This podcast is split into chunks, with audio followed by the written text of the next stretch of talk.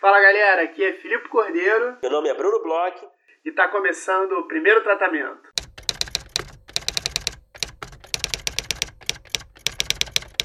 Fala Brunão, tudo bem? Fala Filipe, beleza? Beleza, episódio 80. É, 80 episódios no ar, mais um marco. Não e... parece, né? Não parece? Por parece... que você acha que não, não parece? Não sei, eu vejo esse número 80, não, não parece 80, que a gente fez 80 conversas aqui. Parece que a gente fez umas 37. Não sei. Mas porque a gente ainda tem um mundo grande a explorar ou porque passou rápido? Porque eu foi acho tão que... gostoso assim que você acha que passou correndo. Olha, Filipe, é o segundo caso, vou te dizer, hein? Eu acho que passou rápido, cara. Acredite se quiser. É... 80 é muita coisa, né? 80 é muita coisa. A gente está um ano e meio aí no ar. É, acho que mais é, um ano e seis, sete meses no ar. É, são as melhores relações, cara. A gente está no início de um amor aqui. Nós, eu, você e o público poligâmico aqui, Eu uma que coisa a gente- moderna. Acho que a gente já tá na. Peraí, a relação já. O relacionamento começou há muito tempo. A gente tá à beira de um divórcio já.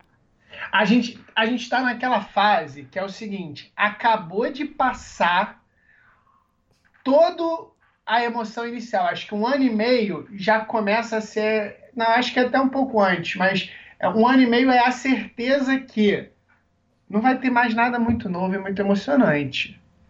Se tá bom assim, vai continuar sendo É. bom. É, pode rolar um roleplay às vezes, né? Pra dar aquela revigorada, né? É, a gente às vezes conversa com gente que não é roteirista aqui. é o nosso roleplay, né? Tem que conversar com enfermeiros também.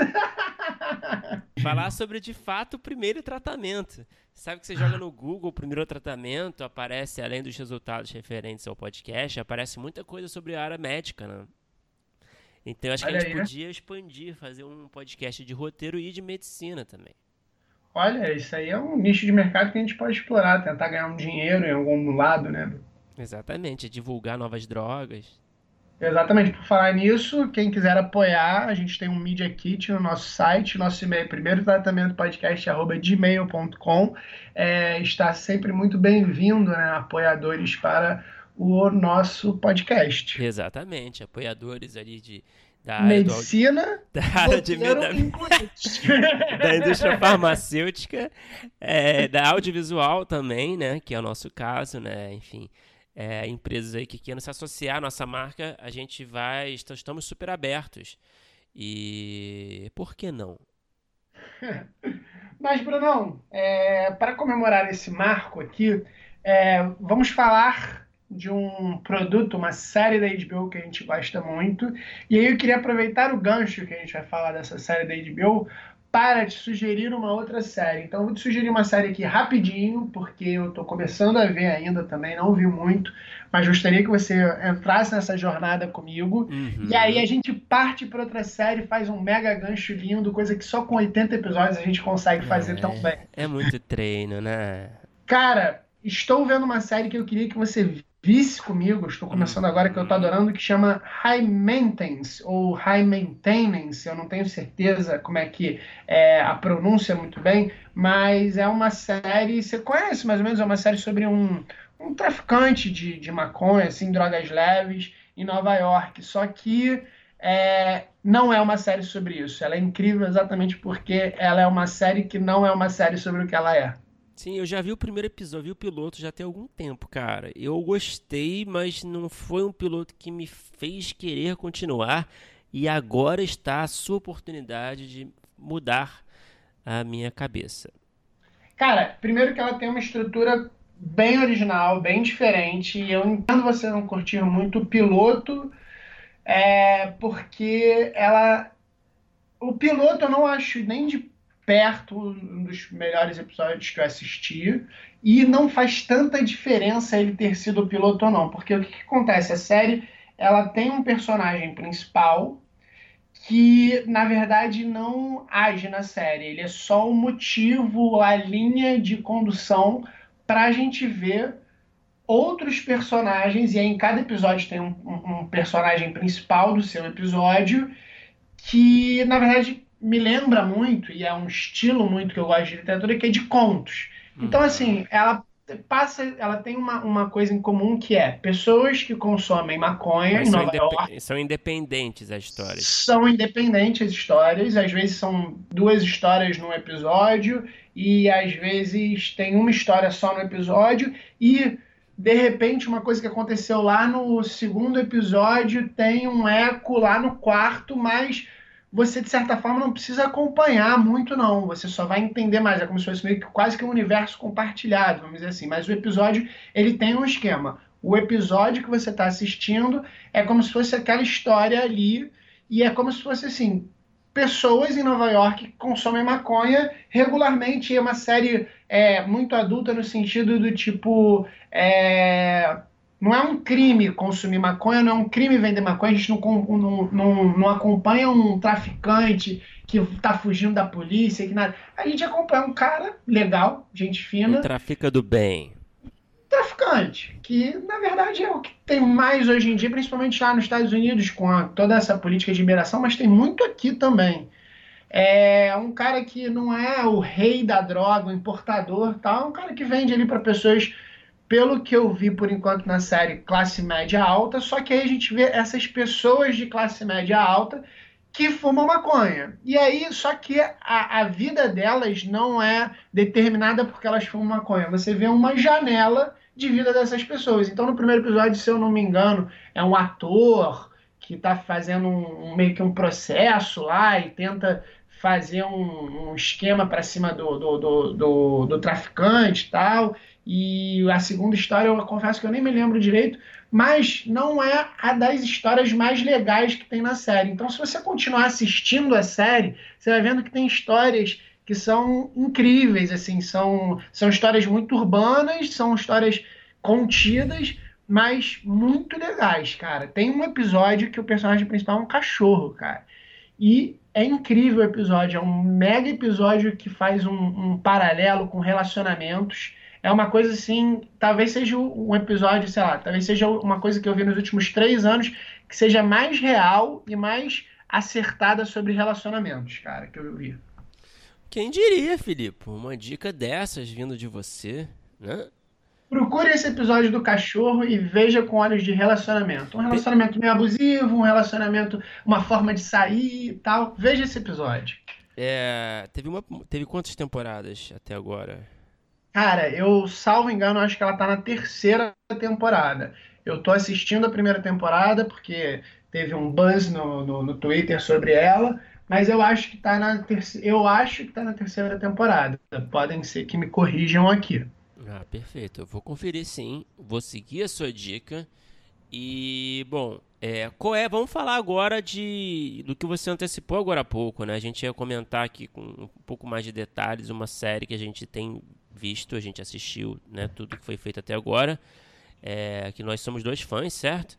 Uhum. que é a série que a gente já falou algumas vezes aqui, que a gente queria trazer uma discussãozinha rápida aqui, que é o Barry, né? O Barry a gente já falou várias vezes, eu recomendei lá atrás a primeira temporada, já está na, já se encerrou a segunda temporada algumas semanas atrás, a série da HBO maravilhosa com Bill Hader, gênio, do Alec Berg, gênio. E é, bom, a gente queria comentar a segunda temporada, né, que a gente não chegou a conversar aqui. Eu queria saber as impressões do Filipe. E, bom, o que, que você achou, Filipe, da segunda temporada de Barry? Isso, é, você recomendou, eu assisti, a gente deve estar fazendo o terceiro ou quarto episódio de Barry, então vê como é que eu assisto as coisas que você manda, hein? Hum, Cara, eu gostei muito da segunda temporada e eu já vou dar um spoiler aqui. Eu sei que você tem certos é, comentários que tem uma coisa ou outra que você não gostou tanto, uma ressalva. Cara, uma das coisas que eu gosto muito da segunda temporada, que eu acho muito interessante da segunda temporada, que é um arco contrário do que tem na primeira temporada. Na primeira temporada, o Barry, ele é um cara violento que ele não quer ser mais violento, que ele quer sair do mundo do, da violência e virar um ator. Certo. A segunda temporada, ele passa literalmente ela toda até chegar no final mesmo da, da, da segunda temporada, achando que conseguiu não precisar mais ser violento. ele, ele se nega a ser violento em todos os momentos. É, em todos os episódios, até o último episódio. E aí, desculpe quem está ouvindo, não vou tentar dar spoiler demais, mas isso já foi uma coisa que me encantou na série, porque uma das coisas que era muito legal ali da série era que você tinha uma trama de ação do matador, não sei o que, tal, que queria ser ator.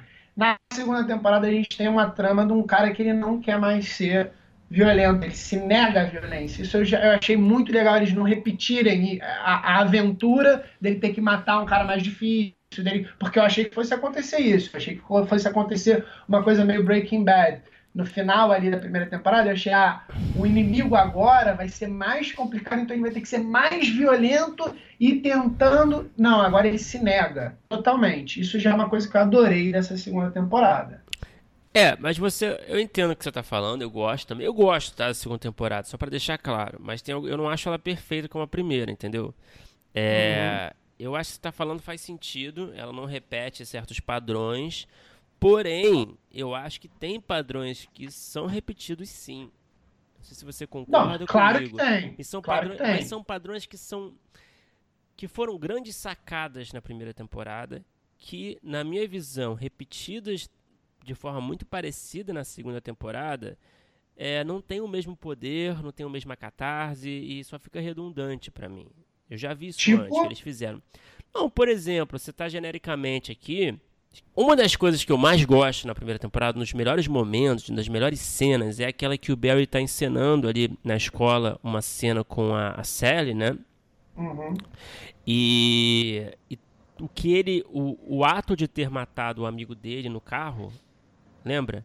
Uhum. O amigo que foi uma puta cena dramática, foda.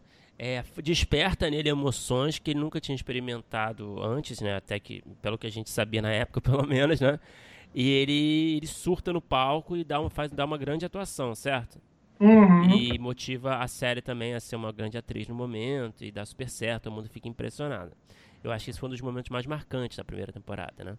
Agora na segunda, aconteceu coisa parecida também. Posso? Aconteceu coisa parecida nos momentos de encenação.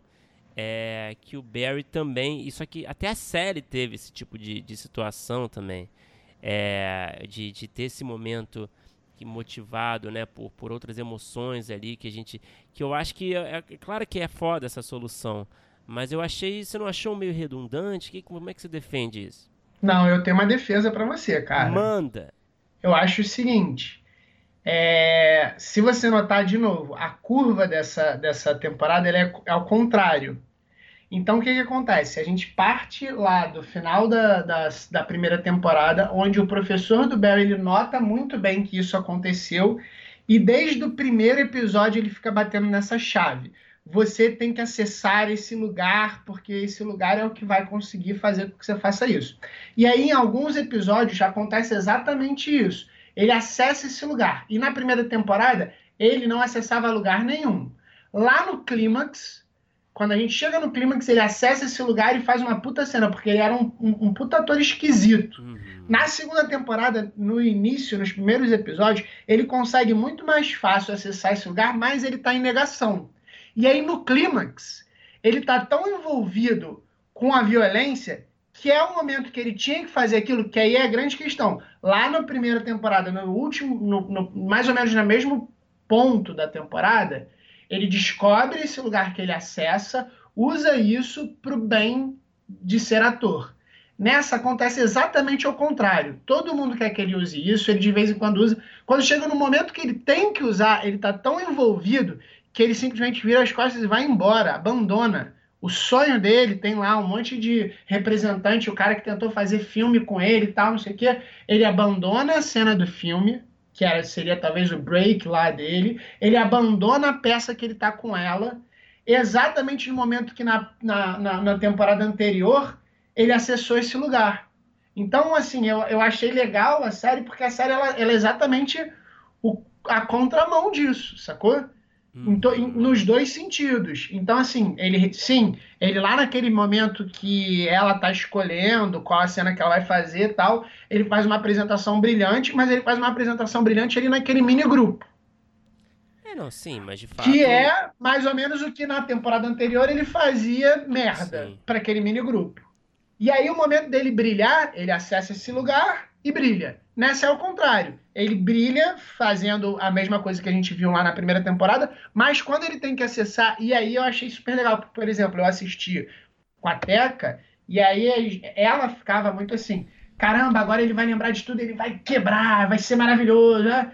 E rola uma elevação de expectativa. Vai me dizer que no momento lá que ele para com o, o, o, cara do filme e depois no momento que ele vai fazer a cena com a Sally, você não achou que ele ia acessar isso de novo? Cara, eu não tenho condições de, de rebater porque não lembro esses detalhes. eu não tô com memória tão fresca quanto você, cara. Mas eu lembro que me chamou a atenção na hora. Até a própria Sally, né, teve esse tipo de momento, né? É, mas, mas é ao contrário, tanto que no final ela não acessa. É, é, é, repara, não, no final tem um twist. Te convido a assistir. No final tem te um convido twist. a assistir de novo com esse olho do, do que eles repetem. Eles repetem para destruir. O Barry ele meio que aprendeu isso e aí no momento que ele realmente tem que usar ele não consegue, porque a uhum. violência vence ele, ele trava. Entendi, foi uma bela defesa que você fez. Eu não, eu novamente, eu não tenho, eu não tenho memória fresca assim para rebater. O outro, um outro episódio que me chamou muita atenção é um episódio ali meio atípico do Barry, que é o episódio da que ele tem que matar o, o, o lutador de jiu-jitsu, não, jiu da luta. De jiu-jitsu, de, de taekwondo, isso, a pedido do, do policial, né? É, que descobriu tudo sobre ele. Eu achei isso interessante demais a premissa do episódio. Porém, é, aconteceu uma coisa que me incomoda muito nesse tipo de série, que foi o final do episódio. Que foi a forma como o policial, que é um obstáculo na vida do Barry, é, acaba é, se resolvendo, né? Na vida Resolveu Barry, fácil, né? Que é o botar o cara do Taekwondo contra ele e, e por uma série de confusões ali cômicas e, e, o Barry sai muito fácil dessa, que é como eu falava do Dexter, né? Na outra, num episódio uhum. anterior, que a gente conversava sobre finais e tal. Uma coisa que me incomodava muito no Dexter era isso, né? Sempre a culpa caía em alguém ou sempre dois antagonistas se matavam, né? Então, isso me incomodou muito também. Eu achei muito fácil, assim, considerando que Barry é uma série tão criativa. Você não achou, não? Cara, isso aí eu tenho que concordar com você. Eu adoro esse episódio, tá? Eu gosto muito desse episódio gosto tanto dele que isso aí é, não, não, não ativou meu, meu descontentamento, mas com você falando, eu concordo, eu, eu acho que não, eu não tenho como discordar com isso, mas eu tenho uma, uma, um parênteses interessante para falar sobre esse episódio também. Você é, sabe que eu, já, eu não sei se eu já falei aqui, mas tem um, eu já falei com você com certeza, tem um canal no YouTube chamado Ned Writer. Uhum. Que é um canal que ele é um, um, um estudioso de letras, roteiro, artes tal. E ele faz análises mais aprofundadas de algumas coisas, principalmente da cultura pop. E ele faz uma análise muito interessante desse episódio e que não salva isso que você falou, tá? Eu concordo muito contigo em relação a isso é, é uma solução que para Barry foi fácil.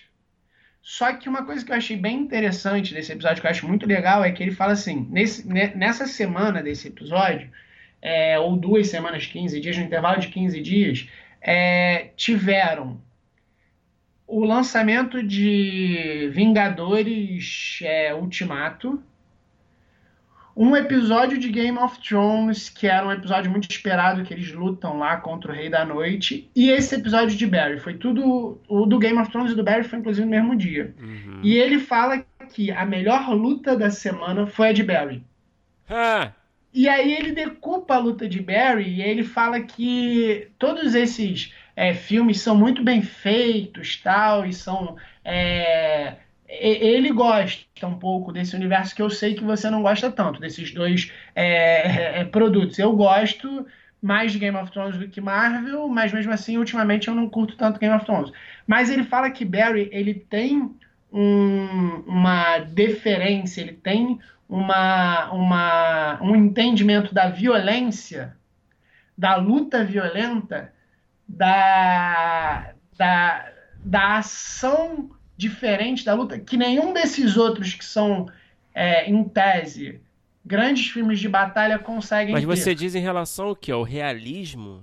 Não, não é só o realismo. Até porque esse episódio é, foge do realismo. É, tem aquela Isso que é menina interessante. louca lá, né? É, e que dá uma voada e tal. Ele faz, ele faz uma comparação desse episódio com o episódio de Sopranos, que eu ainda não vi. Qual? E talvez você vai saber melhor do que eu, que ele fala que o Bill Hader falou que foi um episódio que foi. é, mudou um pouco a cabeça dele para escrever esse episódio. Um episódio que eu acho que o sobrinho lá do Tony e um capanga estão querendo matar alguém no meio de uma neve. Ah, sei. e sei. aí eles se perdem e ficam quase Sim. congelam. É, ele- eles vão atrás de um, de, um, de um- de um cara, né? E aí.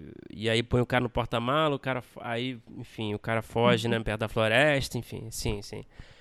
E esse episódio, pelo que eu entendi, ele, ele sai um pouco do tom da série.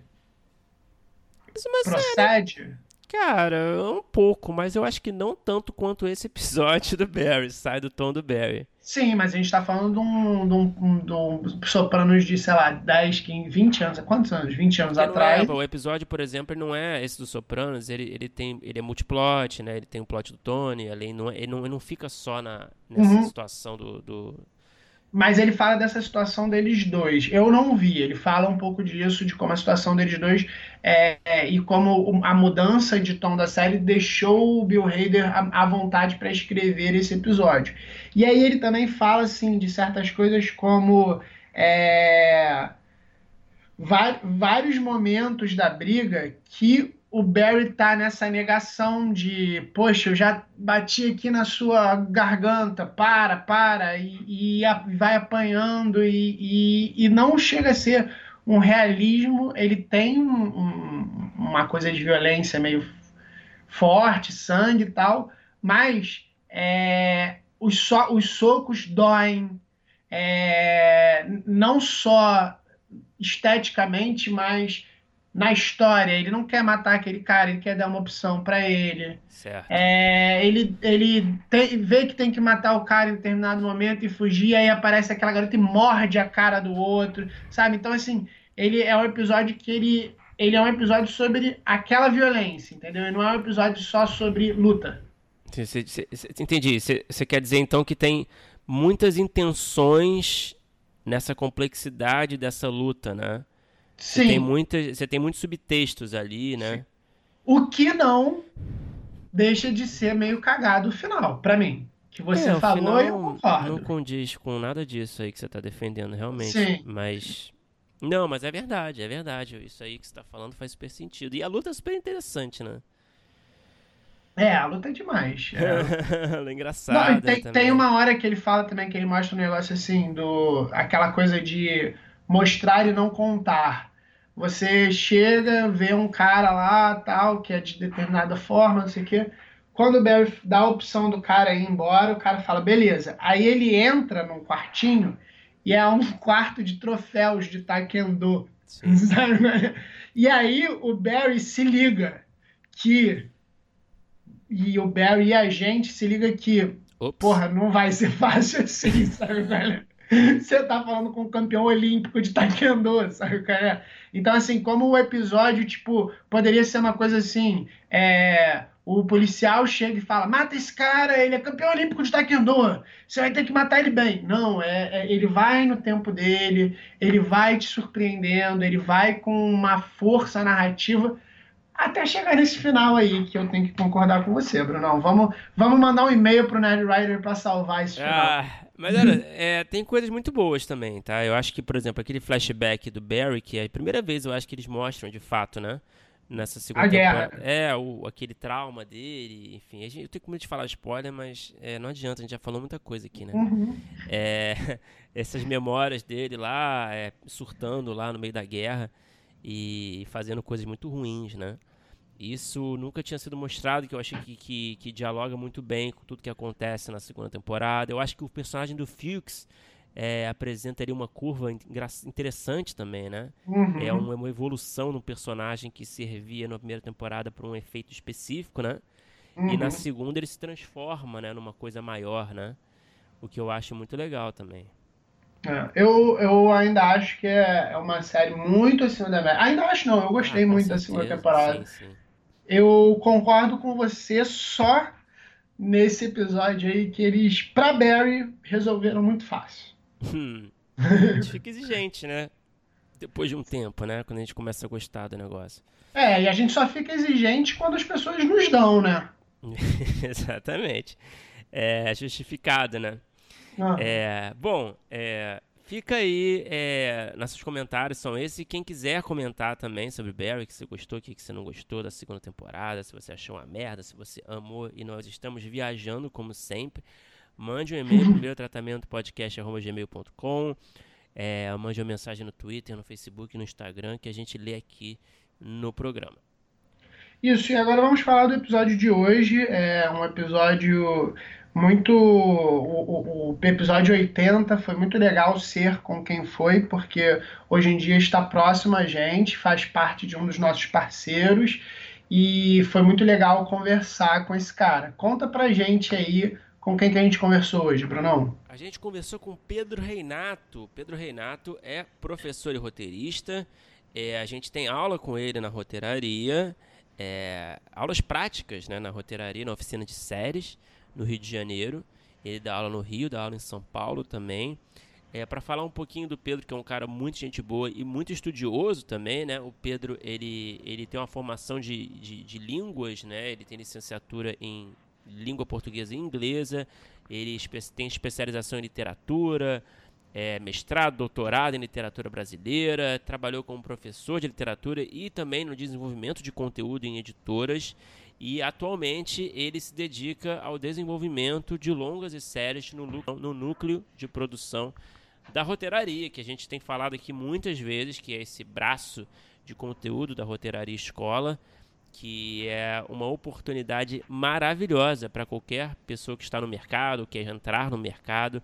É, eles possuem um modelo muito interessante e muito útil. É isso mesmo. Eu acho que um pouco do que foi legal da conversa com o Pedro é que deu para not... eu espero que tenha dado para notar um pouco o quanto que ele entende e sabe sobre o riscado, sobre técnica, sobre. É, ele tem de bagagem da coisa, assim, é, ele, ele dá a oficina, mas ele também dá a oficina com bastante é, embasamento teórico. Ele não é só um cara que vai lá na aula, porque a gente fala muito sobre as aulas de roteiraria, para é, cobrar um exercício e pedir alguma coisa. Ele tem. Ele explica muito, ele sabe muito, muito, é incrível como ele sabe do, do, de todo de todo a técnica e de toda a história né, da, da, da coisa. Né? Toda a formação dele é incrível. E foi um, um papo ótimo. Ele tá com uma galera super interessante que entra em aulas com ele, jovem, querendo aprender, querendo entrar no mercado, querendo é, se destacar e que eu acho que conversa muito com o nosso público. Então, assim, foi muito bom conversar com ele e saber como é que está próximo dessa galera e o que que essa galera pode e deve procurar, né, Bruno?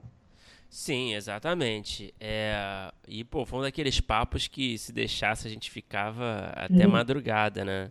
Tomando um chopinho, tomando uma cervejinha. Então, faça isso, pegue uma cerveja, por que não, e escute essa conversa. Isso aí, vamos ver o papo que tá muito bom.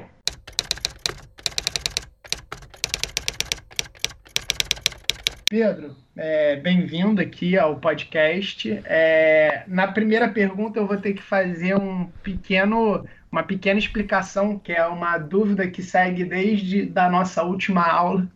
Então eu vou explicar um pouco para quem está escutando que foi o seguinte, na última aula que a gente teve contigo, você falou um pouco sobre é, o lugar que a gente está hoje em dia em termos de roteiro, que tanto em filme quanto série, talvez até um pouco mais filme, não sei se é a sua opinião, mas que a gente tem uma, uma, uma grande bagagem do melodrama, das novelas, da coisa novelesca, é, talvez até alguns filmes meio porno chanchada, tal, que flertam ali, e uma bagagem de um outro lado vindo do cinema novo, Glauber Rocha, uma coisa muito, é, de certa forma, na época experimental, autoral demais.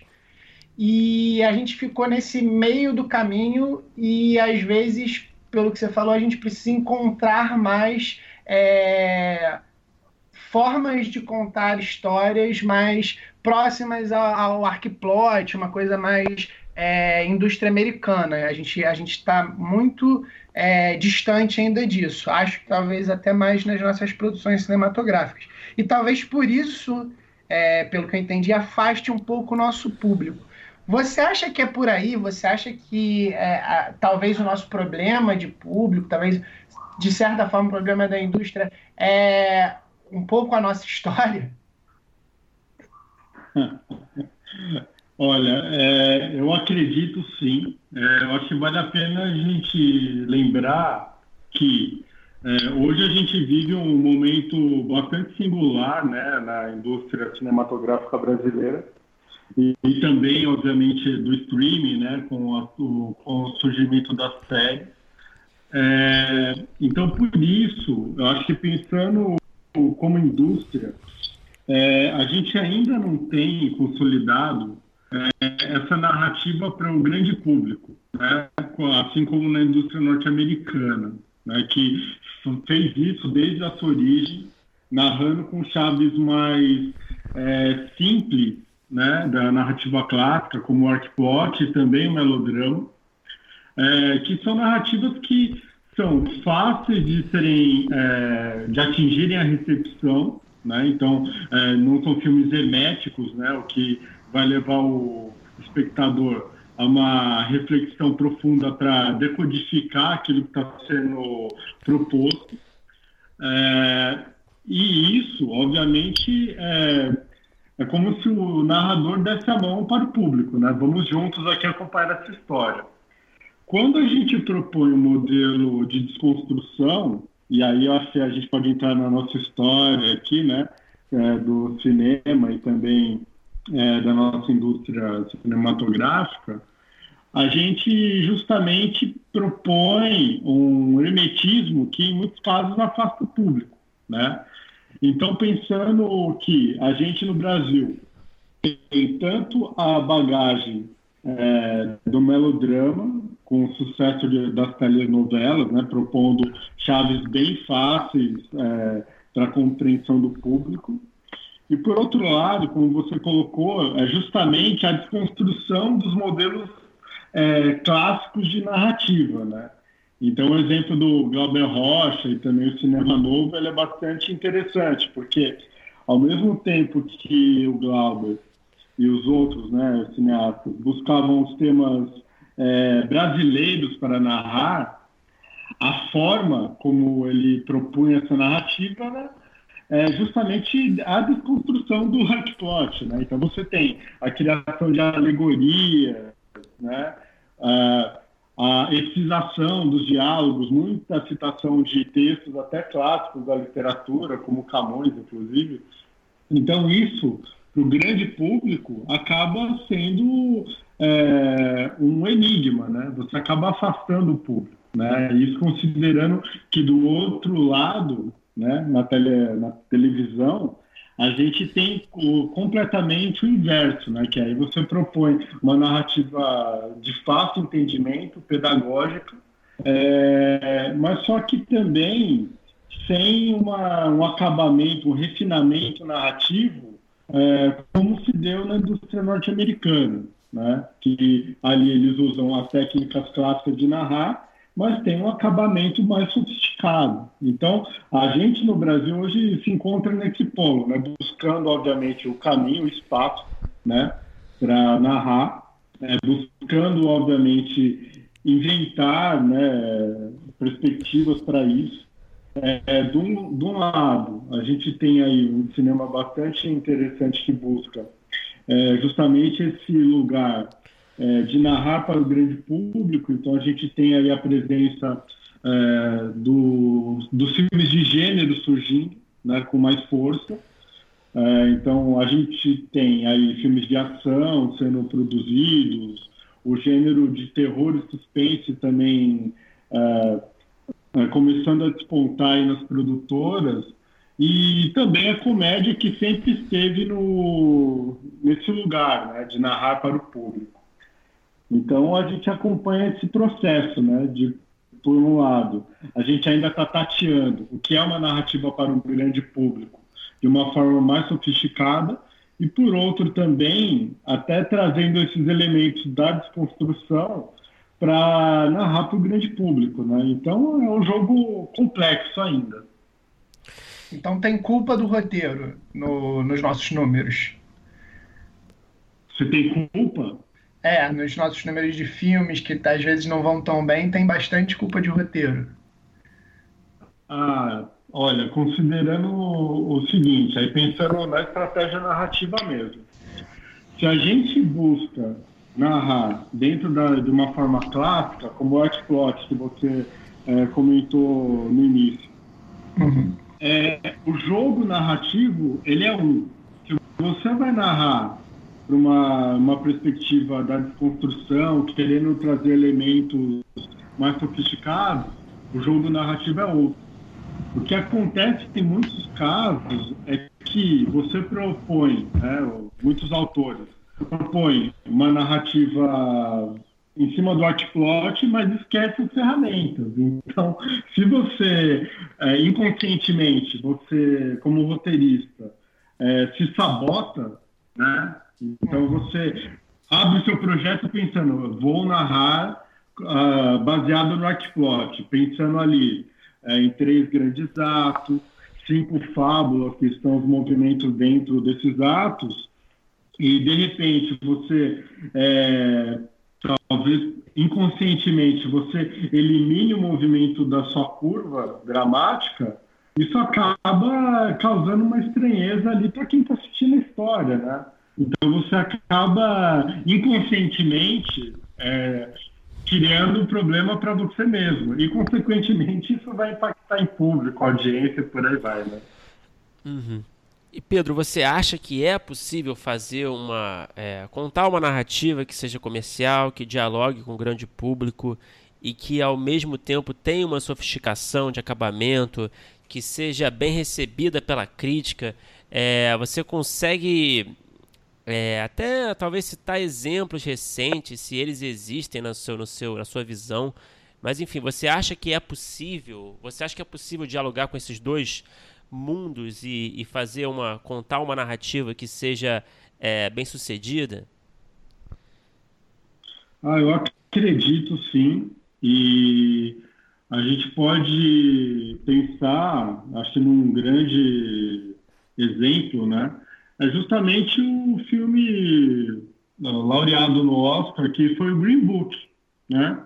Que ali você tem uma, uma narrativa uh, baseada no artplot, né? Então você tem ali muito claro a jornada que vai se estabelecer com uma fatia de vida clara, que é ó, aquele período em que o, o, o clube onde aquele segurança italiano faz o seu trabalho, que ele vai ser fechado, e a partir daí ele é lançado numa aventura de acompanhar aquele pianista negro em sua jornada pelo interior dos Estados Unidos. Né? Então a gente tem aí uma clareza da história, né? de qual é a fatia de vida, eh, qual é o ponto A e qual é o ponto B, que a gente vai acompanhar o trajeto desses personagens. Aí a gente tem a transformação deles. Né? É interessante pensar o seguinte, que nesse caso você tem tanto a clareza da estratégia do Arcplot sendo apresentada e você tem uma sofisticação em cima dos personagens, né? Mesmo que a gente tenha uma transformação clara, né? Como a gente chama, né? De primeiro campo, né? Que a gente vai acompanhar na aventura proposta, a transformação, a melhoria do caráter do, dos dois personagens, né? Mas o tratamento que é dado nos personagens é interessante, né? Porque você tem uh, uma sofisticação na construção, tanto do segurança italiano quanto do pianista negro, que você eh, sugere para o público que eh, até uma, uma jornada mais eh, interessante, né, do ponto de vista narrativo. Então você mantém uma estratégia de jornada simples e os personagens apresentados eles trazem ali uh, camadas mais sofisticadas, até mesmo considerando a correção que eles terão ali ao longo desse trajeto, né, desse périplo uh, que eles se lançarão. Uhum. Mas, assim, falando de cinema brasileiro, audiovisual brasileiro em geral, é, tem algum caso recente que, que, que, que vem à sua mente, assim como lembrança de um exemplo bem sucedido? Cara, olha, para mim, né, eu acho um grande exemplo de filme que tem um apelo popular e, e que tem um tratamento narrativo que não é óbvio, mas é muito claro, foi o filme Benzinho, tá?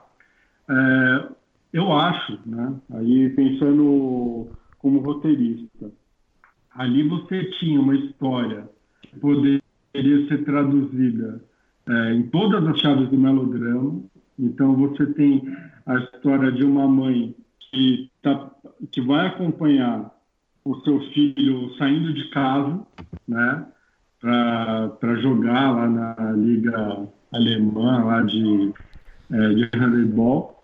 Uhum. E todo o sofrimento daquela mãe, né, poderia ser todo, todo melodramático. Então, muitas lágrimas, o filho, as chaves fáceis, né, narrativas. No entanto, é, no roteiro e também na realização do, desse longa, as escolhas delas foram sutis, né? Então você tem muitos elementos ali que traduzem o sentimento daquela mulher, né? Daquela família, né? De uma maneira que não é óbvio, né? E narra tudo, narra aquela, aquele sentimento do ninho vazio que está se aproximando, né? Aquela angústia com, é, com relação à situação financeira, aquele marido que é, sonha em realizar grandes projetos que a gente sabe que não vai acontecer.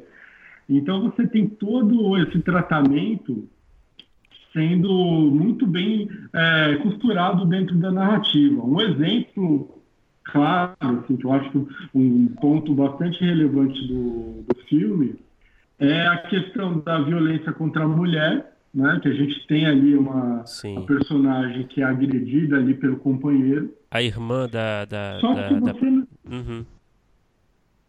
Isso. Só que você não tem a cena da agressão, né? Então, ah, não vamos mostrar a mulher é, sofrendo a agressão do companheiro. Só que a violência ela vem presente e narra tudo, tudo naquela cena em que o companheiro vai atrás da mulher, né? Estão naquela casa é, em obras uhum. e de repente ele tenta entrar naquela casa e de repente a parede com aquela janela cai, né? Então isso traz o contexto da violência, né? De uma maneira muito interessante. Eu acho que aí você tem, para mim, né? O Benzinho, ele tem essa sofisticação das escolhas e tem uma história fácil que de fato consegue ali é, ajudar ali o espectador a entrar nessa é, dar a mão para essa protagonista, né? E acompanhá-la nessa história.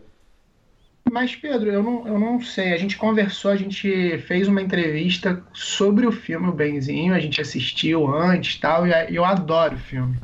É, é, só que eu não sei se ele foi tão bem de público aqui. Você sabe dizer? Eu não sei mesmo. Eu não, eu não tenho certeza. Eu sei que fora do Brasil ele fez é, bastante sucesso. Acho que na Espanha ou na França ele foi aumentando o número de salas, inclusive em semanas. Mas eu não sei se aqui ele foi tão bem recebido, inclusive para o filme que é, porque eu acho um filme é, super relevante, super gostoso de assistir. Você sabe se foi bem aqui? Cara, aqui ele, ele se manteve durante, assim, pensando no contexto das produções nacionais, né? Até pensando que esse filme ele foi, acabou sendo uma produção pequena, né? Ele, ele se manteve bem, né? Ele, eu lembro que até quando eu assisti, eu Eu assisti esse filme duas vezes no cinema. Né? Na primeira semana, né? É, justamente aí pensando no nosso mercado, para tentar manter o filme em cartaz, né? então foi ajudar ali, a, na exibição, mas também eu, eu fui assistir depois aqui em São Paulo, acho que eu cheguei a assistir esse filme na, na oitava semana, sabe? Então, e, e, assim, ele ficou em cartaz mais um tempo aqui. Então, para o padrão hoje que a gente tem, é, pensando no cinema nacional, oh, ótimo. tudo bem. Né? É ótimo, né? É ótimo. E, Pedro, é, eu a gente vai falar um pouco mais sobre a roteiraria até um pouco mais para frente, mas é, uma dúvida que eu tenho é a gente agora, né, eu e Bruno fazendo a roteiraria, é, a gente se aprofundou muito em vários assuntos e minúcias técnicas. É, e dá para ver, assim, tem um diferencial assim do Zé, as suas aulas tal, é, numa, numa forma quase que de secar mesmo o cinema. Minha dúvida é: você acha que os roteiristas, e aí você não precisa dar exemplo de nada, mas você acha que os roteiristas que estão trabalhando atualmente no mercado, ativamente, é, tem essa preocupação de profundidade, tem esse entendimento todo? É, ou você acha que às vezes tem certas pessoas que conseguiram ultrapassar assim a, a parede de conseguir ser produzido tal, que a gente sabe que é muito difícil que é, para uma pessoa conseguir é, pô, lançar um longa, escrever uma série para um player grande e tal, com certeza ela sabe muito, mas você acha que tem alguns que ultrapassaram sem tanta bagagem técnica assim? Ah, eu acredito sim, viu? É, acho que tem dois casos, né? Primeiro, é, o roteirista que ele trabalha hoje é, atendendo às demandas é, do mercado então, por exemplo, você tem, se a gente for pegar, é, pensando aqui é, com relação à técnica, né? É, em muitos casos, é, alguns roteiristas você vê que eles buscam justamente aquela a, a forma do manual de roteiro, né? Então, o cara ele consegue muito bem é, usando aquelas ferramentas que elas são é, que estão ali presentes no manual, então você consegue identificar ali algumas operações que são claras, né? Outras, aí a gente pode pensar aí é, no conhecimento empírico de narrativa. Em muitos casos, a gente tem muitos escritores que migraram para esse lugar do roteiro, alguns casos muito bem sucedidos, né, que você consegue identificar ali é, as escolhas corretas para estarem presentes ali naquela história que está sendo contada. E em outros casos, a gente pode pensar num exemplo também desse profissional que veio da literatura que não conseguiu ali é, desenvolver tão bem a narrativa nesse lugar do audiovisual, né? considerando que são estratégias de narrar muito diferentes. Né?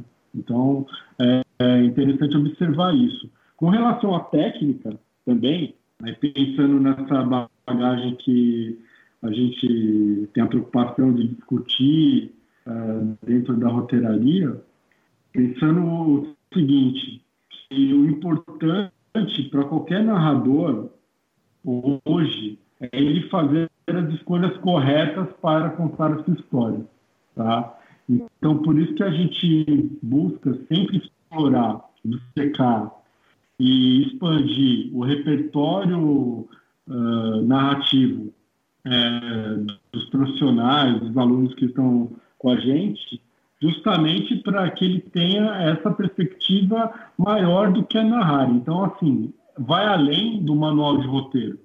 Né? Então, tem escolhas que a gente debate em sala de aula que não estão contemplados em nenhum manual. Né? A gente pode pensar nos grandes manuais de roteiro. Então, a gente entende que, tendo o repertório adequado, você tendo a clareza do que você quer narrar é, e como a sua história vai ser contada, é, você consegue ter êxito nesse, nesse processo, né? Beleza, eu, eu fiz essa pergunta porque eu queria levantar uma coisa assim, de quase que jogar uma casca de banana. Que é o seguinte, eu não sei se você é. conhece um, um, livro chamado Romancista Ingênuo e Sentimental, do Orhan Pamuk, que basicamente é um livro que, principalmente no início do livro, ele explica é, sobre qual é o, a, o, conceito de ingênuo e sentimental que tem de romancistas. Ele diz que o, o ingênuo é um, um, romancista que é brilhante, mas que ele não se preocupa tanto com algumas determinadas questões técnicas. Ele consegue é, fazer brilhantemente a técnica sem é, talvez um esforço extra é, ordinário. E o sentimental, que é o que ele se encaixa mais, ele tenta chegar meio que no meio campo, é o que é aquele romancista acadêmico e que é, escreve uma frase pensando no efeito e pensando na montagem, às vezes é, como é que a frase soa e qual o tamanho, etc. E aí minha dúvida é se você acha, e ele fala, esse livro ele fala muito sobre romance, sobre literatura mesmo. Uhum. Você acha que isso é possível também no campo do roteiro? Porque, de certa forma, é, talvez seja um pouco menos é, é, é, sofisticado em determinados tipos de coisas, mas talvez seja mais técnico em outras. Talvez a técnica seja mais importante do que até talvez uma originalidade incrível. Você acha que isso em roteiro também é válido? Uma pessoa que não necessariamente domine todo esse lado é, técnico e, e, se preocupe tanto com causa e efeito em termos de roteiro e não em termos de plot, você acha que isso dá ou não dá pé? O cara não consegue levantar um roteiro sem ter muita técnica? É, eu acho que é importante a gente até pensar no seguinte: é, é, pensando em indústria de audiovisual, uhum. é, a gente precisa ter a consciência narrativa justamente para ter né, a técnica adequada para você narrar num padrão de indústria. Né? Então, a gente não pode pensar muito diferente da literatura, né? pensar que ah, o roteiro ele virá a partir da genialidade do autor. Né? Porque o, o que, que, acontece? Né? A gente tem no Brasil, seja na literatura, e também a gente pode identificar alguns casos no, no audiovisual, da presença ainda do, daquilo que se nomeou no século XIX como gênio romântico, né? Hum. que é aquele sujeito, aquele artista que tem a sua, ele é o artista indomável, né? Ele não é, se submete a nenhuma regra para narrar. Então tudo, a forma que ele produz é uma forma é, totalmente original, né? Então a gente acompanhou isso na literatura durante muito tempo a gente pode ter o exemplo, inclusive, do cinema da desconstrução, né, que foi o cinema de autor, aqui o cinema novo, como é, sinônimo né, é, desse, desse movimento, né, de, desse gênio indomável né, da narrativa. É, e também alguns é, produtos vinculados àquele cinema de autor. Né? Só que, pensando em termos de indústria, se você não narrar dentro de uma forma, aliás, até antes, né? Se você não levantar um projeto com uma clareza narrativa para o seu produtor, né? O cara que vai bancar o seu projeto. Se você não demonstrar essa clareza, aí uma pergunta: é, o produtor ele vai colocar dinheiro no seu projeto? Hum, não vai, né? Então, aí que é o grande lance, né? Da gente ter essa consciência narrativa cada vez mais profunda, né? De fazer as escolhas certas e até para ter o efeito correto na audiência, né? Porque a gente, como narrador, precisa ter também, é, nas nossas escolhas, é, é, o efeito certo para o espectador certo. Né? Então, mais do que pensar na questão do da ingenuidade ou do lado sentimental do narrar, pensando até no Chile, no século XVIII, que esses conceitos são retomados aí uh, na obra que você acabou de citar, é, é, a gente tem que pensar em termos de indústria. Então, como que a gente vai produzir né, e gerar obras que sejam adequadas é, justamente para uma indústria que quer nascer aqui ainda, né? Então, acho que daí a técnica e a clareza das escolhas é fundamental.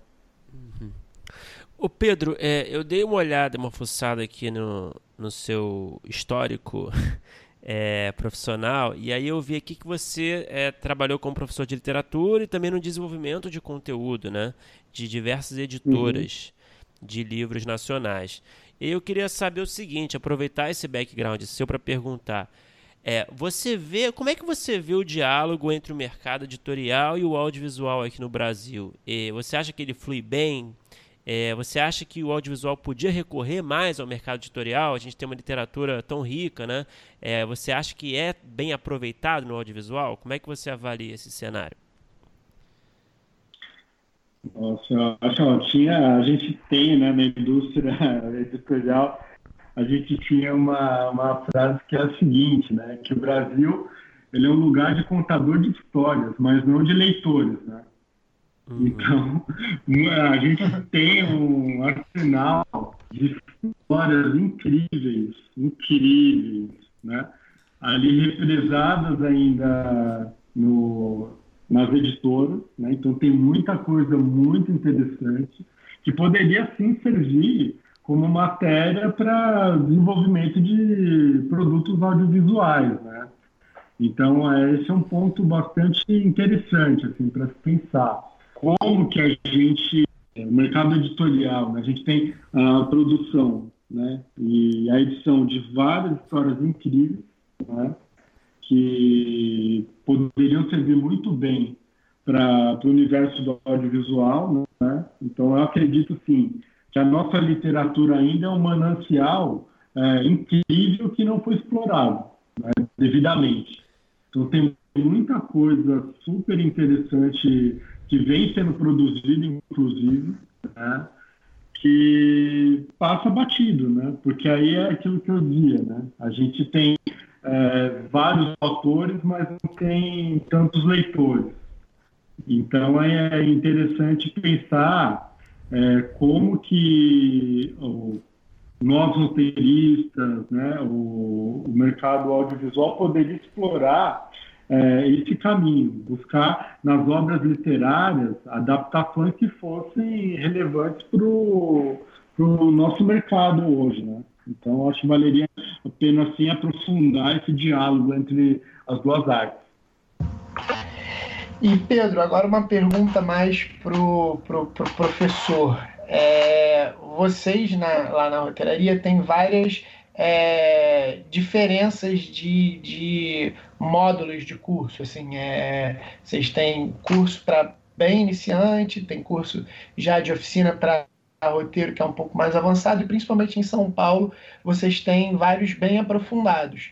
Minha pergunta é mais para o curso de iniciantes. Assim. O que, que você acha que vem mais, se você nota alguma coisa assim comum, de maior defeito ou maior é, falha em pessoas que estão querendo aprender e querendo trabalhar com roteiro ainda muito no início. Você acha que tem algum tipo de característica que você nota que muitos roteiristas não se preocupam, talvez, sei lá, ler, como você falou agora, do que a gente tem muita gente que quer contar a história, mas que não lê. É, você nota alguma, alguma, algum problema assim na, na história, na biografia de uma pessoa que está começando a querer escrever roteiro? Olha, eu diria que não é nem um problema na biografia, mas sim no repertório. Né? É, Para a gente que vai trabalhar com escrita, é, ler é fundamental. Né? Acho que talvez seja até antes né, de da gente ter um repertório incrível de filmes, de séries, a leitura ela é a base para qualquer narrador. Né? Então, é, isso é, uma, é um ponto que é identificável logo de cara, assim, né? de quem entra no curso pra, uh, de roteiro, né? como você colocou, uh, para escrever, só que a pessoa não lê. Né? Então, isso fica muito. É um ponto muito relevante assim, para ser destacado.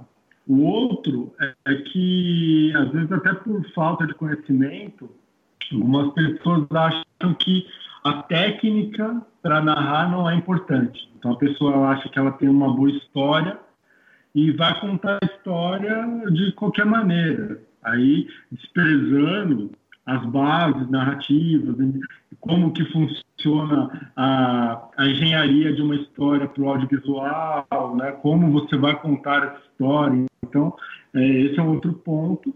E aí tem uma, uma terceira vertente, que é aquele é, aluno que está muito preso ao manual de roteiro. Né? Então, ele não consegue fazer as suas escolhas para narrar, independente. Mas veja só, é, desse terceiro tipo né, de aluno, que ele que ele está muito preso ao manual de roteiro, manuais clássicos mesmo, e ele não consegue abrir mão daquela estrutura para fazer escolhas mais ousadas, né? Pensando ali em algo até da beira desconstrução, como um segundo campo narrativo, ou até mesmo um terceiro. Então é interessante ver esses perfis. Mas reforço, repertório de literatura é fundamental para qualquer um que vá se aventurar a escrever para qualquer arte, seja literatura, seja é, roteiro, é, dramaturgia. Então, os livros ainda são é, uma fonte essencial para o nosso fazer. É, Pedro, se, se você fosse assim fazer uma listinha de características que você acha essenciais para um bom roteirista? Você já disse que o repertório é importante, claro que o estudo, o domínio da, tec, domínio da técnica, claro. É, mas que outras características você vê assim nesse perfil desse profissional dessa área que você acha que são essenciais? Ah, eu acho que, cara, é... primeiro, curiosidade, porque roteiro, antes de qualquer coisa, é Antes de você abrir a primeira cena, você precisa ter a pesquisa. Então, o roteirista, ele tem que pesquisar, ele tem que buscar as suas fontes, seja bibliográficas, seja é, é, vivendo determinada experiência, porque isso vai trazer uma sustentação para personagens, para o plot que ele está abrindo, que nenhuma ah, nenhum, é, como eu poderia dizer, é, nenhuma ideia que ele tenha pré-concebida vai dar para ele. Né? Então não adianta ele ter um faro e falar, ah, vou escrever sobre determinado assunto. Né? Mas ele precisa pesquisar e, se possível, também ter experiência sobre aquele assunto. Né? Então, isso é, acho que é o primeiro ponto, a curiosidade. Outra coisa, ser um bom ouvinte né? Então, é, cara, a rua ainda é o melhor lugar para você é, desenvolver diálogo. Né? Então, assim, ouvir as pessoas, ouvir diálogos né? na fila da padaria, né? no bar, no shopping. É, não que você vai virar um stalker, né? não é isso. Mas o, só de vez em quando, só de vez em quando. É, quando a conversa estiver muito boa, você pode até seguir as pessoas, né? Mas, é, mas é interessante observar, né? É, e ouvir, né? As pessoas, né? porque isso vai trazer até o lado mais original ali para você fazer construir seus diálogos né, dentro da sua escrita. Então, acho que a curiosidade uh, também, como eu disse aqui há pouco aqui também. Então, acho que é isso, repertório, leitura, né? a curiosidade, é, é, ser um bom ouvinte e também ter ali uma certa ousadia, né? Porque a gente não inventa história sem ser ousado. Uhum. Acho que esse é um fator interessante também. Então, precisa se arriscar, tem que se lançar no texto e ver para onde que ele vai. Né? Então, isso é importante também. E a, a obsessão também entra nessa lista? É, mas aí é aquilo, né? a obsessão e a, e a técnica e o prazo, né? É importante. É, porque a gente, pensando em termos de indústria, né? a gente tem prazo, né? Uhum. Então, ser obsessivo, né? Querer achar a palavra perfeita para ter a, ali a, a, melhor escritura, isso é um ponto fundamental. No entanto, a gente não está no século XIX e a gente não é o Flaubert. Né? É, eu digo. Vai demorar é. Eu digo obsessão uhum. mais no sentido de você é, é, viver em função do seu trabalho, de certa forma, sabe? De você estar tá sempre cozinhando as ideias e achando, é, cozinhando as soluções. Você está no banho, você está no metrô, você está no cinema você está sempre é, dedicado a isso, de certa forma, você está deitado na cama, sabe? É, acho que é isso que eu queria dizer com, com obsessão. Tem vários tipos de obsessão, né? mas essa, é, que... Não, mas, mas, foi bom você agora delimitar, né? Com que obsessão é. é. Mas é claro. É, não, vai saber, né? Mas, não, mas é, você está correto. Tá? Vai saber que tipo de obsessão, mas é, mas tá certo, é isso mesmo, cara, porque é, ser obsessivo nesse ponto de buscar melhor solução para a história, mais inventiva, né? Buscar ali referências variadas para trazer para o seu trabalho. É, esse tipo de obsessão saudável é essencial, né? porque a gente vive disso, a gente precisa de fato é, tem, tem ideias que elas precisam ser maturadas, né, cara? Então a gente não está. O roteirista, por mais que ele busque é, diversas ideias, traga, pense o tempo inteiro em coisas novas, é interessante também observar a maturação da ideia, a ideia que se sustenta, né? a ideia que, é, a, que vai exigir a melhor solução narrativa. Então, é, isso é fundamental. Né? E outra, é, aí até pensando na prática né, do, do nosso fazer, é, toda ideia, eu pelo menos sou partidário disso, tá, cara? Teve a ideia, escreva uma sinopse, cara. Escreva, escreva, no, registre no papel aquela sua ideia. Porque quando você começa a escrever, na quinta linha, você já tem um faro se a ideia vai funcionar ou não. Né? Então, vai ter, vai, haverá casos que você vai expandir, que isso vai virar uma história, um roteiro, e outros casos, aquele início é, pode ser guardado para no futuro você buscar retrabalhar aquilo. Né? Então, acho um bom é um bom exercício para o roteirista. Né? Então, tem a ideia, tem que escrever. O papel tem seu valor, né? Encarar o papel, o papel tem seu valor. Exato, exato. E outra, lembrando que sinopse é moeda, né? Então, uma boa sinopse vale produto. Então, é interessante a gente estar tá sempre atento a isso também. E outra dúvida ainda nessa, nesse campo aí de, dos alunos, tal, começando, é, você tem alguma dica? O que, que você acha que talvez você já tenha visto funcionar é, para os novos roteiristas e, e, que querem se lançar ao mercado tal, de caminho que eles possam seguir? E aí vamos tentar além da roteiraria que, a, que a, uhum. a gente fala bastante sobre a roteiraria aqui, e é incrível mesmo. Mas, é, além da roteiraria, você, você, o que, que você acha que os roteiristas devem fazer para conseguir é, passar do, do, dessa parede que é o mercado de, de escrever roteiro? Olha, eu, eu acho que um bom exercício né, para aquele uh, uh, profissional, né, para aquele aluno, para aquele ingressante na, na profissão uh, pode buscar é justamente hoje a gente tem crescendo o número de festivais de roteiro. Né? Então, a gente tem as iniciativas como o Frapa, o Rota no Rio de Janeiro, a gente tem Série Lab, uh, que abrem as portas para receber novos roteiristas e novas ideias, né? E, e cada vez mais isso é, vem se tornando um expediente muito interessante para quem está iniciando.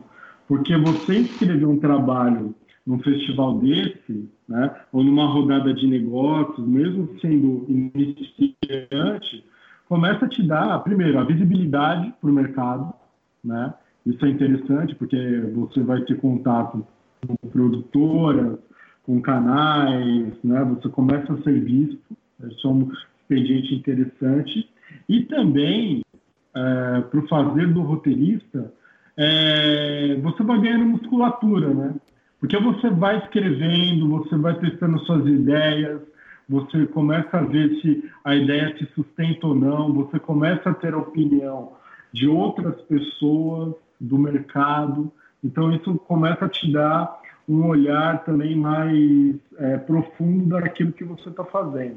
Então, você começa a se conhecer como roteirista, né? Então, isso é muito importante também. Pedro, fala um pouco, vamos falar um pouco da roteiraria. É, fala um pouco do seu envolvimento da roteira, na, com a roteiraria, como é que você foi parar nessa escola e também um pouco do seu trabalho ali no desenvolvimento de projetos dentro da, da roteiraria, como é que funciona para quem não conhece, quem não teve oportunidade de conhecer. É, se você puder compartilhar um pouco desses bastidores, por favor. Ah, claro, claro.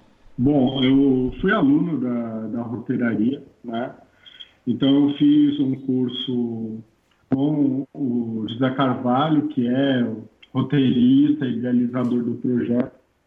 É, e era um curso que na época era, era um curso que era é, especialização em roteiro. Tá? Então era um curso longo, teve uma duração aproximada de dois anos. Né? É, então, ali a gente foi se aprofundando é, na perspectiva teórica e também prática que o Zé propõe né, no fazer do roteiro. Então, é, é eu já tinha, obviamente, uma bagagem é, na literatura, tá? então já tinha feito mestrado e doutorado em literatura brasileira. É, mas quando eu comecei a observar a perspectiva, uh, como eu disse, teórica e prática que o Zé propunha, uh, eu falei, puxa, isso daqui faz todo sentido para quem vai buscar esse espaço como roteirista, né? Então, à medida que, como aluno ainda, eu fui desenvolvendo aquelas técnicas propostas no curso, é, e depois eu pude aplicá-las é, e desenvolvê-las dentro do, das salas de desenvolvimento de projetos que a roteiraria oferece, né, a gente começa a ter ali a dimensão e o valor daquilo que é discutido em sala de aula. Né? Eu acho que esse é um bom, é um bom, uh, uma boa prática né, proposta pela escola. Uh, enfim, mas aí isso como aluno. A partir daí, eu fui convidado para dar aula, né, para integrar ali um curso de formação de roteiristas aqui em São Paulo. E a partir daí eu tive a oportunidade de continuar esse trabalho. Então, uh, trabalhando em algumas turmas de formação de roteiristas uh, em São Paulo, trabalhando também em oficina de séries, né? Uh, em São Paulo e no Rio. E agora a gente deve também iniciar uma discussão mais específica, que é um curso de adaptação que a gente vai propor aqui em São Paulo. Né? Então, é, tudo isso baseado ali na, na, perspectiva teórica que a gente discute.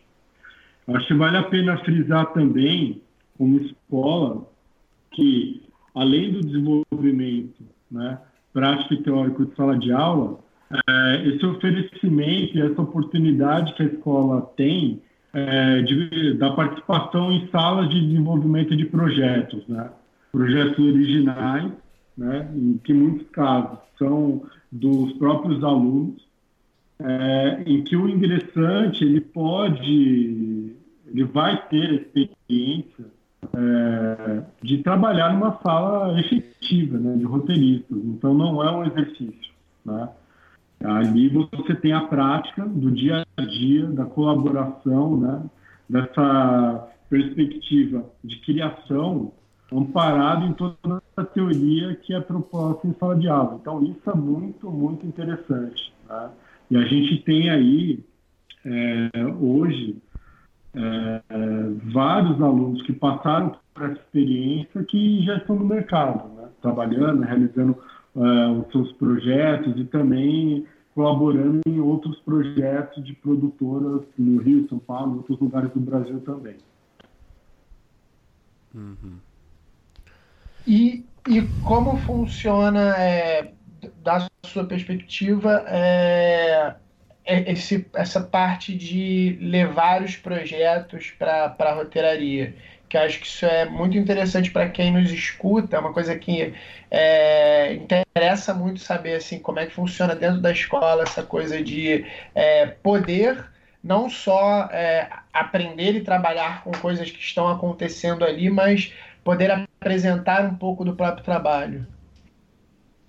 Ah, isso é bastante interessante, porque é, seja no curso de formação de roteirista ou no, na oficina de séries, né, o aluno ele é convidado a desenvolver o seu próprio projeto.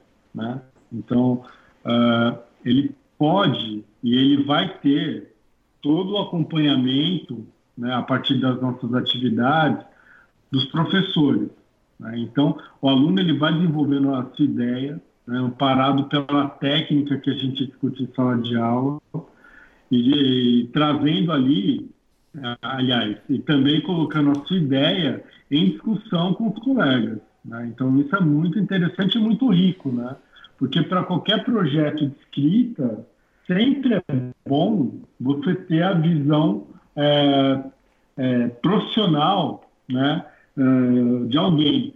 E aí a roteiraria ela propõe justamente o aluno ele apresente a sua ideia, né, ele como autor, ele vai conseguir é, ter feedbacks ali qualificados, né? Porque você tem os alunos também com o repertório teórico é, que vão colaborar para o desenvolvimento daquela ideia e também acompanhamento dos professores. Então isso é muito muito legal, né? Para quem está começando a escrever é, o roteiro. E também, é, em alguns casos, é, a gente tem alunos que eles trazem as suas ideias para serem desenvolvidas na sala de roteiro que a gente oferece, né? Então aí também é uma outra relação que o aluno vai ter ali é, uma outra abordagem, um trabalho profundo também no desenvolvimento da sua ideia, né? Mas é importante frisar que o aluno, como autor, ele tem na roteiraria a possibilidade de debate e de desenvolvimento da sua ideia.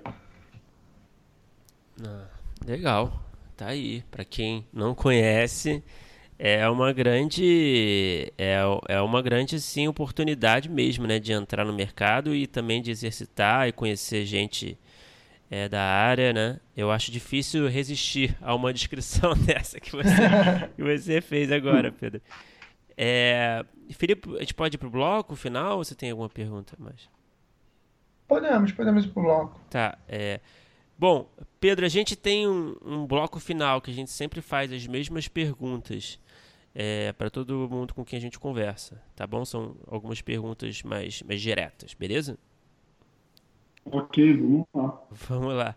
É, ô Pedro, qual foi o melhor roteiro que você já escreveu, na sua opinião? Pode ser um curta, pode ser um longa, pode ser uma série, pode ser, enfim, produzido, não produzido. é, fica ao seu critério. Ah, o melhor roteiro? Cara, sem dúvida foi o da, de uma série que a gente vem trabalhando, chamada Minor Town, né? Eu sou colaborador e coautor junto com o José Carvalho. Esse roteiro é foda. Qual é o nome do projeto? Minor Town. Ah, legal. E vai, cê, cê, é, é sigiloso ou você pode compartilhar com a gente alguma coisa do projeto? Cara, ainda está em sigilo ah, porque está ah, tá. em negociação. Tá. Mas é mas um é projeto bem, bem interessante. É um, mas é qual gênero? É uma série, né? Então. Tenta arrancar, é tentando uma... arrancar aqui de você. Aos poucos. é, ela é uma série, ela tem, é uma. num futuro próximo, né? Hum. Em que a gente vai tratar de questões muito relevantes da, para a América Latina. Né? Então, é um projeto que ele tem uma abrangência é, pan-americana, diríamos. Né? Então, é um roteiro, piloto muito bem trabalhado e a gente é, tem orgulho de ter participado, feito parte desse projeto, né? é, com, outro, com outros colaboradores também. Mas esse dá orgulho, assim, esse está do, tá do lado esquerdo do peito. Viu? É, legal. E qual foi o pior roteiro que você já escreveu, na sua opinião? Aquele roteiro que não deu certo, que não rolou, que você esconde ele, que você queimou ele, provavelmente, se ele tivesse impresso. Mas tem que falar, é... Pode falar vagamente. Ah, cara, tem muitas ideias, cara, que elas é aquilo, né? Você escreve, você abre a cena, propõe. É, eu tenho uma quantidade de curtas é, engavetadas impressionantes, assim. Ah. E tem ainda aquela, aquela ideia, assim, né, cara, aquela ambição de falar assim, ah, hoje eu vou escrever como é, um Hitchcock, por exemplo. E a ideia sai uma droga, né, cara? Porque quando você tenta, você tenta escrever na máquina de escrever do colega, não dá certo, né, cara? Então tem, tem uma quantidade enorme dessas experiências, mas fica como exercício, né, cara? Mas você lembra de algum assim, quando você passou para o papel, você falou, ih, não funciona? Cara, quando eu usei a, a escrever um curta, né? Era uma ideia de um curta, que era, é, era ambientada num salão de beleza, cara. Uhum. Aí na, na hora que eu me vi naquele cenário, com aqueles personagens, eu, eu como autor, eu considerei o seguinte, que eu estava no lugar errado, cara. Na hora errada e com a pessoa errada. Ou seja, a ideia foi péssima, cara. Péssima, péssima. Desculpa, gente. Teve aqui um latido aqui. E qual é o projeto? É, pode ser nacional ou estrangeiro, na verdade, produto, pode ser nacional ou estrangeiro, pode ser série, pode ser filme que você assistiu e falou, putz, eu queria ter escrito isso, queria ter tido essa ideia ou participado de alguma forma. Tenho certeza que não vai ser Game of Thrones.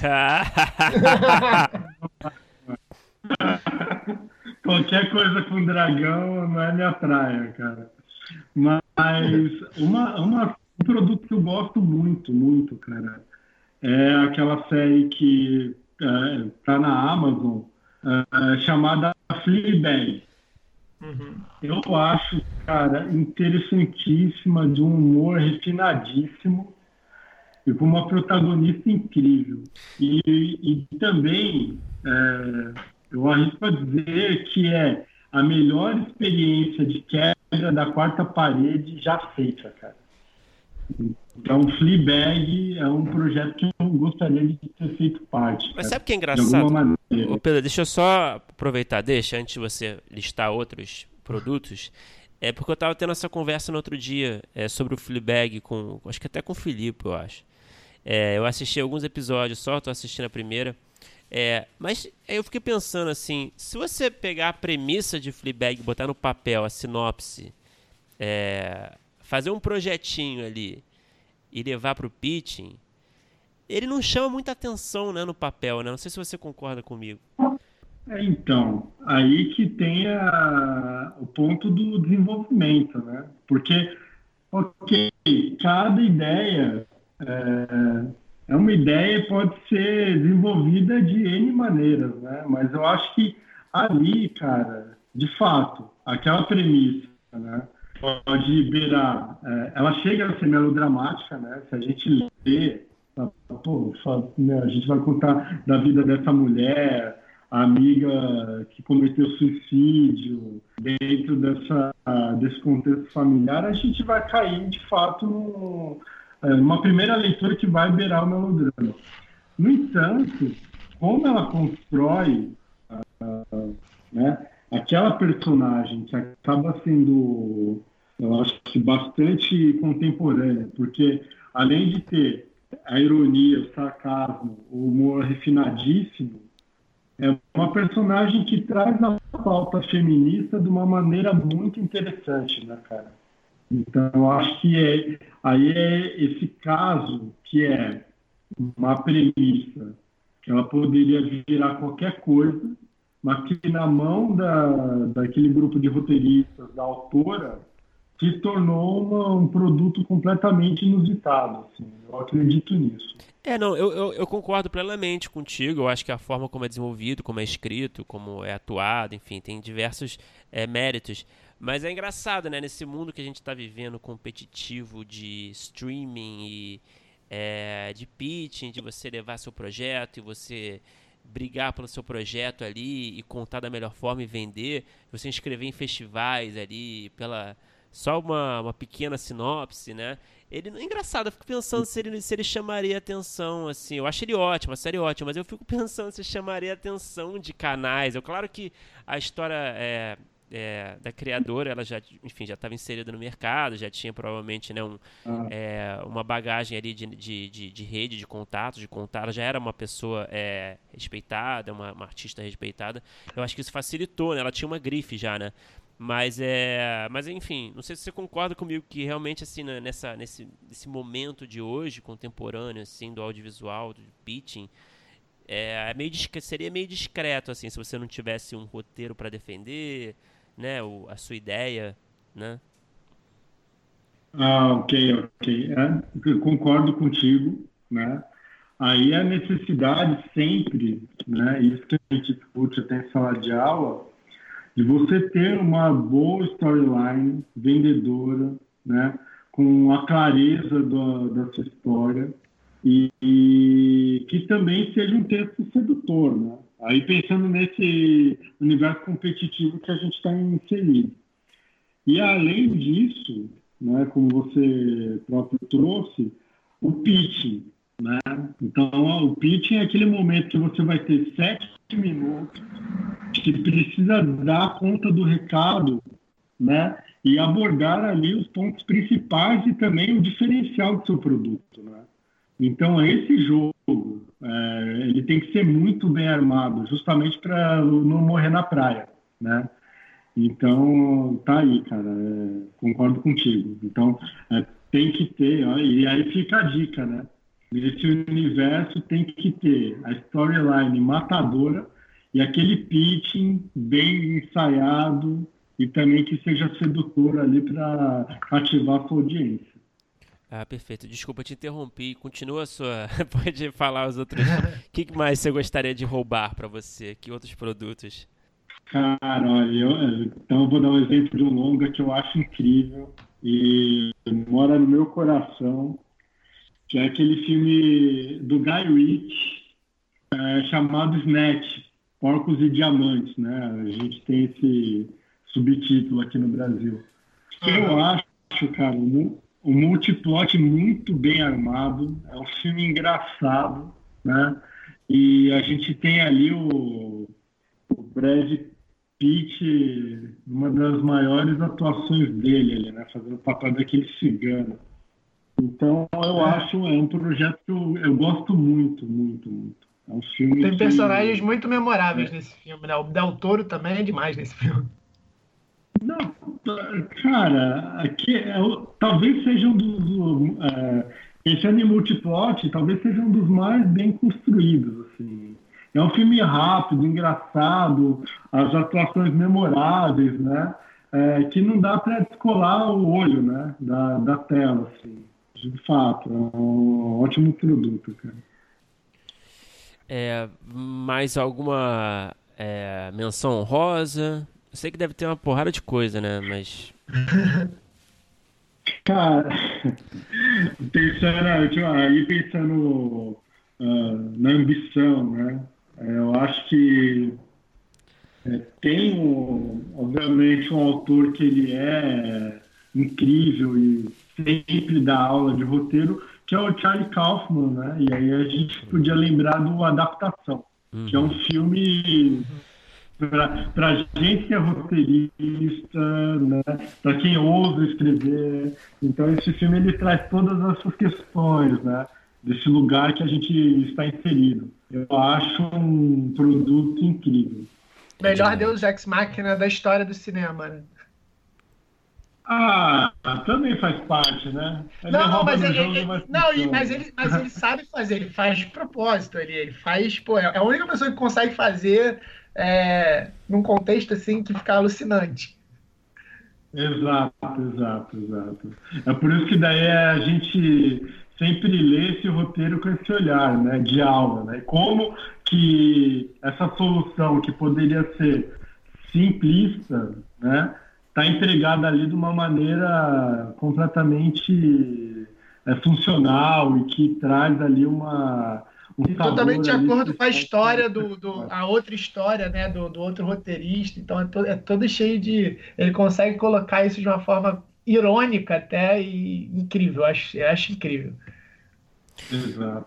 é engraçado eu, eu tava sentindo um cheirinho de sopranos mas eu achei que você, né? Achei que você fosse falar Sopranos, mas não, não é o caso, né? Eu sou uma pessoa surpreendente, né, cara? Todos os exemplos são fora da curva, né? Mas é, mas é isso. Assim, eu tenho uma tendência uh, pro humor e pro irônico, assim, cara. Então, é, esses exemplos até que eu trouxe aqui, ele, eles dialogam com esse, com a minha perspectiva de escrita também, né? Entendi. Não, tudo bem, tudo bem. e Pedro, pra... Sopranos é um bom produto, um bom produto. Entendi. É, ô Pedro, para terminar, qual é a ideia que você tem, um roteiro que você tem escrito, uma ideia que você tem desenvolvida, que você tem ali separada, que está esperando a chance de acontecer, que você sonha em realizar algum dia? Hum, cara, eu tenho, eu tenho um produto já escrito, cara, que eu sempre volto nele, que é um produto que chama Frente de Caixa, que conta o cotidiano de, de quatro personagens, né? uma proposta de multiplot. É, o cotidiano num supermercado. Tá? Então é uma série também é, é, é humor, né? É, mas só que buscando aí mostrar o, esse cotidiano dessas pessoas que elas são quase invisíveis, né? Nesse universo de compras, mercadorias, em que você tem o tráfico de pessoas ali é, constante e que acaba que as pessoas não se enxergam, né? Então, nesse lugar, é interessante observar quem são essas pessoas. Né? Então, esse universo é, desse comércio varejista, para mim, é sempre interessante, é uma ideia que eu gosto sempre de revisitar. Legal, interessante. É, Pedro, é isso. Muito obrigado por conversar com a gente, por dedicar seu tempo aqui para nossa nosso papo.